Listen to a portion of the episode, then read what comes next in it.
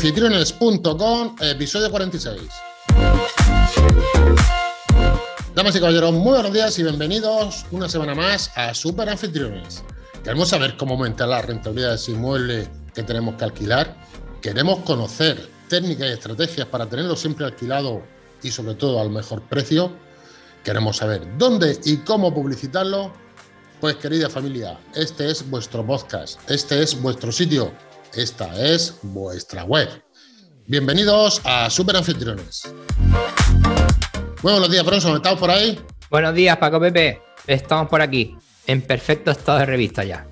Hoy no te pregunto sobre té o café, ¿verdad? No, no, ahí acuario. ¿Qué te pasa, tío? Vamos a dejarlo en acuario, ¿vale? Ya poco entendedor, buen entendedor, pocas palabras basta. A acuario. Venga, vale, lo dejamos en acuarios. Oye, una cosa, el podcast de esta semana lo hemos titulado ¿Cómo ahorrarnos 30.000 euros? Como bien sabes que yo me dedico un poco al tema de las finanzas y cosas de esas, el título viene hasta para mi línea de podcast, ahorrarse 30.000 euros, ahorrarse 30.000 euros, esto llama, esto me pone. Pero los que estamos aquí en Superanfitriones, ¿cómo podemos ahorrarnos 30.000 euros? 30.000 euros, que se dice pronto, en el alquiler de nuestra vivienda vacacional. ¿Qué cosas o qué debemos hacer? Ya está, no te pregunto más que creo que estoy siendo claro. Bien, la manera de ahorrarnos 30.000 euros en esta ocasión es haciendo las cosas bien. Acaba de salir una, noticia bastante relevante y, y, acaba de abrir un melón. Y por ello lo que vamos a hacer es aprender a cómo nos podemos ahorrar esos 30.000 euros, ya que en muchos establecimientos es posible que se esté cometiendo también este fallo que acaba de descubrir o la Agencia Española de, Protección de Datos. Y bueno, vamos a hablar un poco más de cómo ha sido y cómo se ha llegado a esa, a esa sanción, ¿no? A esa propuesta de sanción que ahora mismo tenemos. Y la verdad es que 30.000 euros son muchos euros. Es decir, lo que vamos a develar en el podcast de hoy es cómo no cometer un error y un error importante que nos puede llevar a pagar 30.000 euros. Y ya me anticipo la respuesta porque vamos a ver o vamos a hablar del derecho de imagen. Bueno, derecho de imagen, derecho de los datos, derecho de, todos los derechos. Es decir, aquí vamos a ver y vamos a comprobar como una, yo pienso que de, buena fe, el establecimiento quería dar un servicio y ahora entramos en detalle, un servicio, una experiencia mucho más positiva y mucho más segura al cliente, pero en este caso, pues un cliente el que ha puesto esto en conocimiento de que no estaba conforme y le han dado la razón y la sanción ha sido 30.000 30 euros. ¿La sanción ha sido a un hotel o a un alojamiento turístico? Vamos a empezar por ahí. Da igual, es que da igual. Es que la, ley es la misma. Correcto. Sinceramente, no es porque en un sector, además sabes que soy muy de alianza, es decir, no de esto ha pasado allí, pero no ha pasado aquí, o esto no pasa aquí, pero pasa allí. No, al revés. Esto pasa, pasa en una legislación que tenemos, en este caso la tenemos común sobre el registro viajero, y pasa por hacer las cosas bien. Igual mm, nos puede pasar a nosotros como alojamientos turísticos y de alquiler vacacional, como puede pasar en, un hotel, en un hostal, en una pensión, en un apartamento turístico, da igual. La ley es para todos por igual y lo que queremos es saber dónde está el problema, es decir, cómo podemos solucionarlo. Sí que me parece, y en defensa de, en este caso del establecimiento, vuelvo a repetir que creo que era por un protocolo que ellos tenían, que personalmente me parece positivo, es decir, por todo. Yo como usuario también lo, veo positivo, pero que se contradice con las leyes actuales. Y ahí es donde queremos entrar, valorar, abrir el debate y hacerlo bien, porque se puede hacer, pero se tiene que hacer bien. Venga, pues antes de abrir el melón, abrir el debate, como tú has dicho, vamos a recordar que podéis suscribiros a la newsletter, que es totalmente gratuita, que tenéis o recibiréis periódicamente información que queremos de calidad que cada semana tenemos una nueva clase. Ahora estamos aguantando, Bronzo, si no me equivoco, el tema de las clases porque vamos a sacar un curso completo, ¿no?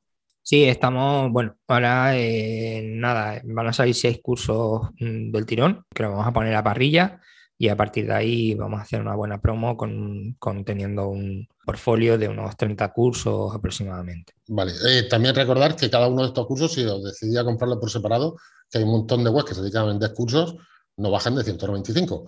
Venga, dicho lo cual, Bronson, ¿qué sucedió con pelos y detalles y cómo podemos ahorrarnos esos 30.000 euros? Bien, el inicio parte de, la primera parte del viaje, ¿vale? Que es la, recogida de los datos y la realización del check-in. La ley nos obliga y, aprovecho también para deciros que tenemos un buen curso muy, donde explica todo muy bien sobre la obligación del registro de viajero exclusivo, de cómo hacerlo, por dónde hacerlo y demás. No entro en detalles, pero ya sabéis que tenemos la obligación de identificar a todas las personas que vayan a estar en nuestro alojamiento y rellenar un, un parte de viajero y ese parte de viajero lo tenemos que comunicar a la policía o a la Guardia Civil, dependiendo con quién estemos trabajando, pero en definitiva es lo mismo, ¿vale? Bien, lo primero, recogemos los datos. El establecimiento que hizo, recoger los datos. Algo muy típico, escanearon su, en este caso un pasaporte, ¿vale? Porque era extranjero, pero también puede ser el DNI. Algo muy típico también. Hasta ahí todo correcto, incluso si hablamos del tema de facturas y demás, también nos obligan a tener pues, los datos de, del contribuyente, entre comillas, ¿vale? De a quien le prestamos el servicio y todo eso. Eh, ¿Dónde se complica un poco la cosa? Pues en el sistema interno que tenía este establecimiento de tratar esos datos. Pero antes de nada, dinos qué dijo el cliente cuando le pidieron el pasaporte. Se negó. Ya empezamos por ahí. Por lo que yo tengo entendido, se negó a, a que le escanearan el pasaporte. el pasaporte. Entendió de que tenían que tener sus datos ¿vale? Porque él entendía que tenían que cogerle los datos de pues, eh, fecha de expedición, número, eh, nacionalidad, todo eso. Ya en ese primer momento parece que, se, parece que se negó a que le hicieran un escaneo del pasaporte. Él no quería perder de vista el pasaporte como cuando nosotros vamos a pagar en un establecimiento con la tarjeta de crédito, tampoco queremos perder la vista. Y él se negaba a perder de vista su pasaporte. Me parece bien. Al final se, se hizo, ¿vale? Al margen de que mm, estuviera de acuerdo o no estuviera de acuerdo con el hecho del escaneo, el problema viene con el tratamiento que se le da, es decir, a partir de ahí, ¿qué tratamiento se le da? Ya tú tienes la obligación de custodiar ese documento. En el momento que tú escaneas, tanto es que si escanearas como lo hicieras a mano eh, o informáticamente, tienes la obligación de proteger esos datos. A mayor datos tenemos, y es lo que tenemos que tener conciencia, a mayor datos tenemos, mayor restricciones y mayores riesgos vamos a tener de filtración, de tenencia de, sabes que hay datos que son súper... Trolls, que te quitan los datos del hotel y se quedan más frescos que la leche. Eso es, ahora estaba viendo de mm, cuando roban datos a...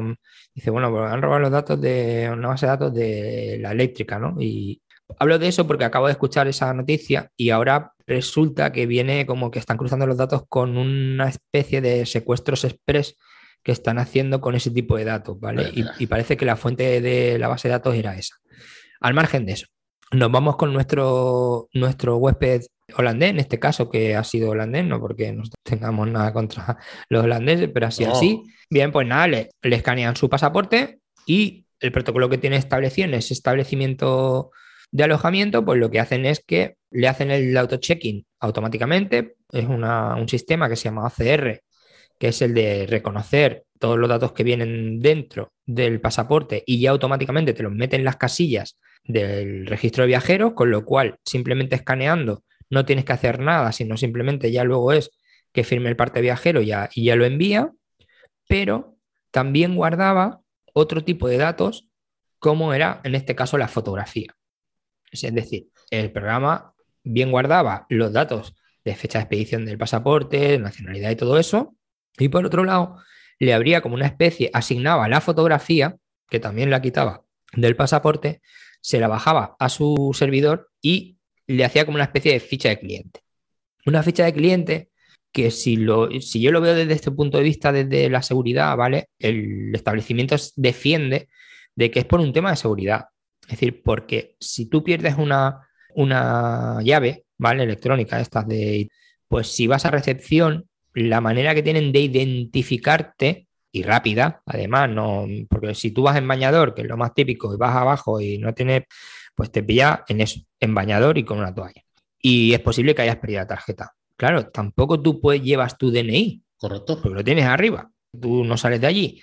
Y una manera de que tenían, de que dieron con el tema de seguridad era tener esa fotografía en tu ficha de cliente que habían extraído del pasaporte para poder identificarte. Y tú cuando vayas a pedir algo al bar, por ejemplo, puedan saber que eres tú a quien le van a cargar esa consumición o que tú tienes acceso a una parte del establecimiento o no. Si lo ves así, es sencillo y lo, lo veo como algo normal, ¿no? Útil. Útil. Pero ¿cuál es el problema? Que tú no has dado el consentimiento a eso. O sea, los datos que tú has facilitado en, el, en tu pasaporte o en tu DNI son exclusivamente para, para realizar el check-in, para realizar el parte de viajero. Y no para que el barman, cuando estás en la piscina y le pidas un daiquiri, te aparezca en el iPad o en la herramienta que use del barman y diga, sí, este es el señor que está bañado, está su cara, me ha dicho que es la habitación 3008, verifico y se la adjudico la 3008, que en cierto modo era por seguridad también del cliente, ¿no? Claro, claro, yo lo, yo lo veo así, es decir, ya ha sido rizar el rizo y, bueno, la normativa está ahí, hasta ahora nadie se la había planteado de manera diferente y yo me imagino porque de poderse hacer se puede hacer. Es decir, ¿se va a poder hacer escanear la fotografía y asignarla al programa informático? Pues yo pienso que sí, adaptando cómo, adaptando esa información que tú, que tú le tienes que ofrecer de antemano al cliente, de, oye, que tu fotografía va a ser utilizada para nuestro sistema informático para, pues ya ahí estarán las estrategias, ¿no? De, de, cómo venderlo o cómo ofrecerle, yo por mí, es por un tema de seguridad. Totalmente. Ni yo quiero que me carguen a mí cosas que no son mías, ni yo quiero pagar algo que no, que no sea mío. Entonces yo entiendo que eso es algo positivo, pero el kit de la cuestión ha sido que los datos que ese hombre ofreció no eran para ese fin. Y ahora eso lo podemos extrapolar a nosotros en cualquier cuestión. Mm, nos podría pasar a nosotros también en diferentes escenarios. Y ahí es donde quiero hacer hincapié para no cometer ese error. Si utilizamos esos datos, pues hay que meterlo en una coletilla, en la firma del contrato y demás. Para, para, para, No me digas la solución. Dímela ahora después cómo evitar cometer esos errores. Primero, si no me equivoco, Bronson, hemos recibido una nota, una nota de un suscriptor. Vamos a dar un número aleatorio por el tema, a ver si para que no, a si vamos a tener que pagar solo 30.000 euros. vamos a ponerle el nombre de Ginés. Ginés Benítez, por ejemplo. Léenos, por favor, Bronson, no sé si lo tienes en pantalla, léenos, por favor, lo que nos ha escrito. Bien, dice, soy fiel seguidor de vuestro podcast, hoy acabo de finalizar el proceso de después de tres meses preparando la vivienda con en turismo, la agencia, la Guardia Civil, la hospedería. Dice, aún me faltan muchísimas cosas por aprender, pero en todo el proceso ha sido muy interesante. Pensaba alquilarla a lo tradicional, pero escuchando vuestro podcast creo que es más interesante a través de este tipo de plataforma. Además, siempre tengo la opción de bloquear las fechas que yo quisiera para mí. Gracias por este podcast, ya, eh, ya se anima y os animo a seguir. Hacéis un buen trabajo. Si necesitáis algún día algún testimonio, pues aquí estáis tiraremos de él, sin duda, vamos, tiraremos de él sin duda que nos explique esa odisea de, esos tres meses para iniciar la actividad. Eh, una de las cosas que en el modelo de contratos, eh, que está, hay un curso de modelos de contratos que está mm, bastante, bastante bien y donde explica todo y demás, voy a añadir una clase o hacerla como una masterclass paralela donde mm, van a haber coletillas de contrato. Es decir, oye, pues por ejemplo, la coletilla la cláusula, ¿no? No las coletillas, sino el tema de cláusula, ¿no? Pues la cláusula de animales sí o animales no. Lo que tú tengas como una unas plantillas donde tú tengas eh, el hecho de animales, el hecho de tal. Y hablaremos también de la protección de datos y meteremos varias, varias cláusulas, ¿no? Donde sean para un solo objetivo de, de registro de viajeros y demás, o también con acciones con fines publicitarios y todo eso. Porque me lo están pidiendo muchas veces, me piden ese tipo de coletilla, ese tipo de, cláusulas, ¿no? Donde me están diciendo, oye, mándame una cláusula exclusiva para esto, o para lo otro, o para mayores de edad, o para menores de edad, o para lo que sea, ¿vale? Entonces me parece interesante hacer uno exclusivo donde haya esas 15 o 20 que pueden salir mm, propuestas diferentes y donde ya luego el núcleo del contrato va a ser el mismo, pero esas coletillas, esas pequeñas cláusulas, cada uno va a elegir las que mejor le convengan en función de las necesidades que tenga su, alojamiento. Venga, Bronson, vamos al tema de cómo evitar eh, eso, cómo solucionar alguna alternativa, alguna alternativa para ser útil, tener esa misma utilidad sin necesidad de utilizar la foto. La primera ya casi que lo has dicho, que es que están elaborando o se está elaborando un modelo de contrato o un modelo, un documento en el cual el viajero dice, oye, ¿me permites utilizar tu foto, patatín, patatán, para, más que nada, para darte un buen servicio, para que no haya ningún tipo de fraude a la hora de que adjudiquen algún tipo de consumición a tu habitación, verificar, etcétera, etcétera. O sea, sería hacer un documento que nosotros no lo estamos haciendo, pero en el momento que lo tengamos lo pondremos a disposición de todos los suscriptores. Ese es uno. Sí. Y el otro, o el otro es un poco más tecnológico. Ahora, si quieres, haces algún apunte del primero, pero el otro es un poquito más tecnológico, que hemos estado hablando de una especie de tarjeta digital con Bluetooth, que es la misma tarjeta con la que se abren las puertas de los hoteles. Coméntanos estos dos casos. El primero, si quiere oportuno hacer alguna puntualización, y el segundo, explícalo, que queda muy chulo.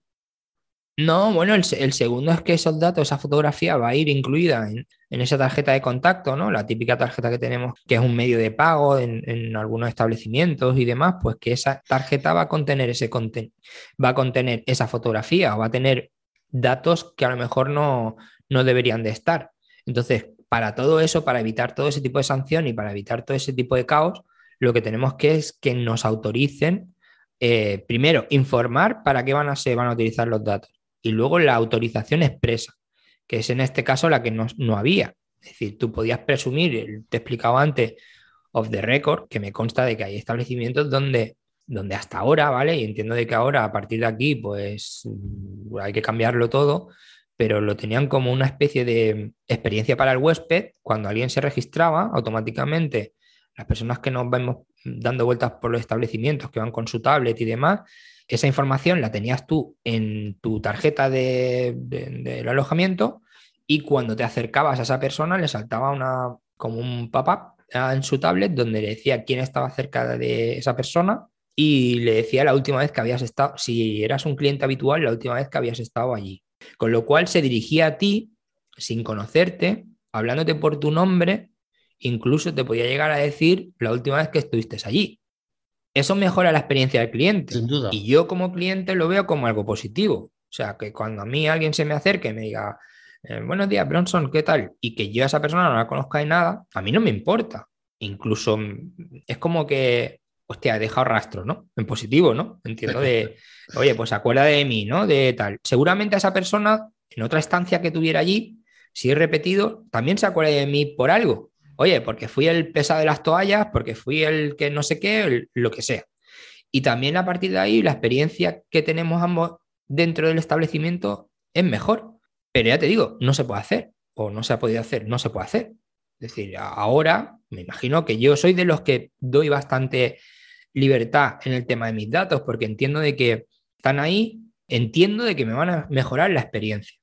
Bronson, vamos a recordar que la semana pasada estuvimos hablando de los 400 documentos que teníamos que tener, bueno, documentos, sí fueron hojas, 400 hojas que teníamos que tener en nuestro archivador, sí o sí, que eran una serie de documentos pues, importantes que tenemos que tenerlos en nuestro, en nuestro alojamiento al día, como una serie de licencias y documentaciones similares. Bronson, salvo, salvo que tú me digas lo contrario, seguimos con las 400, es decir, no han bajado. ¿eh? Seguimos con las 400. Siguen siendo 400 documentos, hombre, también es un poco, es que son 400, porque piensa que nada más el registro de viajeros tiene 100 hojas, ya tiene 100, el libro de, de quejas y reclamaciones tiene otras 100, ya son 200, los decretos que de los que hablábamos, decir que en, realidad son más de 400 las que tenemos que tener almacenadas. Ahora serán 401. Había polémica porque mucha gente no, daba crédito de que, pero sí, es lo que hay que tener. Realmente en documentos creo que eran 18 o algo así, 18 o 20 documentos. Hay que dejarle el lomo de Casa Manolo, ¿no? De la librería. Eh, hay que, tiene que ser de lomo ancho, porque, porque la verdad es que hay que almacenar esos documentos. Pues un placer estar contigo una semana más y salvo que tú me digas lo contrario, nos vemos la semana que viene. Oye, vamos a recordar que el último podcast del mes siempre lo hacemos de preguntas y respuestas. Sí, sí, sí, muy bueno. Sin problema, cualquier duda que tengáis, cogéis, nos la notificáis e intentaremos resolverla. Sí, eh, superanfitriones barra contactar y ahí podéis, bueno, podéis preguntarnos el tema de cualquier tema que, sea, bueno, que podamos resolver del alquiler vacacional. Y el último podcast del mes, es decir, el, que caiga al final de mes, pues intentamos resolver todo ese tipo de, dudas. Un abrazo, tío. Muy bien, un saludo y buenas reservas, Paco Pepe. Buenas reservas. Hasta luego, hasta luego. Hasta luego.